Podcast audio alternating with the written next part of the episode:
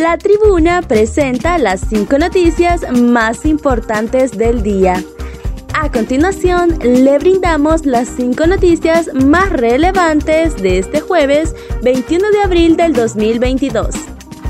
Concluye proceso de extradición de Jo a Estados Unidos.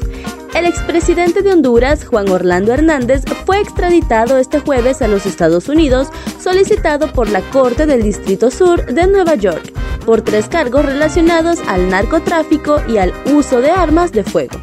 Hernández fue capturado el pasado 15 de febrero del año en curso y puesto a la orden del juez competente el 16 de febrero, donde se le indicaron los derechos que le asisten durante el proceso. El 16 de marzo fue la audiencia de presentación y evacuación de medios de prueba, los que, una vez valorados por el juez de extradición de primera instancia, se concedió la extradición solicitada. Juan Hernández fue presidente de Honduras por dos periodos y hoy fue entregado a la Agencia Antidrogas de Estados Unidos, DEA, en la base aérea Hernán Acosta Mejía en Tegucigalpa. Cronología de la caída de Juan Orlando Hernández. El 23 de noviembre del 2018 se comenzaba a construir el futuro del expresidente Juan Orlando Hernández. Ese día su hermano, el diputado Juan Antonio Tony Hernández, era detenido en el aeropuerto de Miami. Ese episodio desencadenaría una serie de sucesos que hoy tienen al exgobernante enfrentando la justicia de Estados Unidos acusado por varios delitos de narcotráfico. Su hermano hoy cumple una cadena perpetua más de 30 años de cárcel por delitos similares. Durante el juicio de Tony, varios de los testigos, entre ellos los líderes del grupo criminal Los Cachiros, hundieron al entonces procesado y vincularon a su hermano, el presidente, en sus ilegales actividades. En ese juicio se mencionó que Hernández recibió millonarios montos de dinero de narcotraficantes a cambio de que los dejara operar libremente en el territorio hondureño. Incluso se mencionó que recibió un millón de dólares del narcotraficante mexicano Joaquín El Chapo Guzmán. Los señalamientos contra el entonces gobernante no cesaron en el juicio contra el narcotraficante Giovanni Fuentes Ramírez, condenado también a cadena perpetua en los Estados Unidos, Juan Orlando Hernández también fue vinculado a la narcoactividad.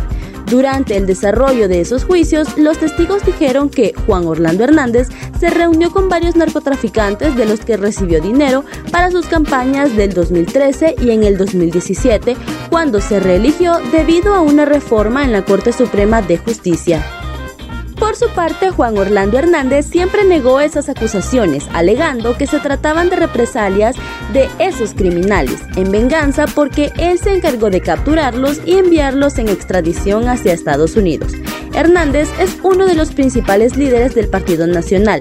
Apoyó al candidato Narri Tito Asfura en la búsqueda de la presidencia en las elecciones del 2021, pero debido a las acusaciones en Estados Unidos y a los constantes señalamientos de actos de corrupción, especialmente durante la pandemia, su partido perdió los comicios expresidente hondureño reitera que es inocente previo a su extradición a Estados Unidos. El expresidente de Honduras, Juan Orlando Hernández, reafirmó este jueves que es inocente de los cargos que le imputa a Estados Unidos asociados al narcotráfico y uso de armas previo a su extradición a ese país. Soy inocente, he sido y estoy siendo sometido a un proceso de manera injusta, indicó Hernández en un video difundido hoy por su esposa Ana García en Tegucigalpa antes de ser extraditado a Estados Unidos, donde sería enjuiciado por tres cargos asociados al narcotráfico y uso de armas. La verdad es una fuerza liberadora.